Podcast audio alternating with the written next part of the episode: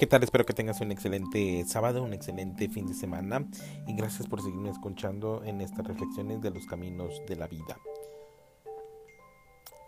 La verdad suprema es un, eh, en su propia proyección, es lo que usted desea, lo que le hará feliz, dándole certidumbre acerca del estado en donde se encuentra.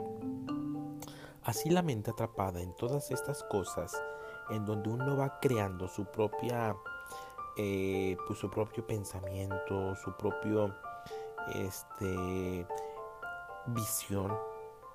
Es ahí donde uno empieza la cuestión de la creencia, en qué creo. Y es, y es en donde uno sabe que es comparativamente fácil ser moral haz esto y no hagas aquello. Debido a que es fácil, usted puede imitar un sistema moral. Detrás de esa moralidad está el acecho, el yo, creciendo, expandiéndose. Usted tiene que descubrir qué es la verdad, porque es lo único que importa.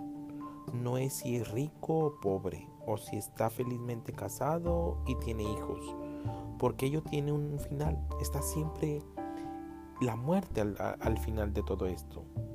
Por lo tanto, sin ninguna forma de, creencia, debe descubrir eso, debe tener el vigor, la autoconfianza, la iniciativa, como para saber por sí mismo qué es lo que, eh, qué es la verdad y qué es, qué es Dios, quién es Dios. La creencia no le dará nada, la creencia solo corrompe, ata, oscurece. Pero la mente puede ser libre solo gracias a su propia vitalidad, solo confiando en sí mismo. Claro, la confianza en sí mismo nos va a dar una proyección a lo que creemos y creemos en Dios y creemos que Dios va caminando con nosotros y creemos que Dios nos va ayudando en cada una de nuestras necesidades.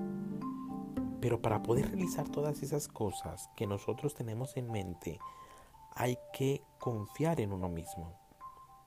La pregunta que ahora te dejo y que ahora les dejo es, ¿cuánto confías en ti?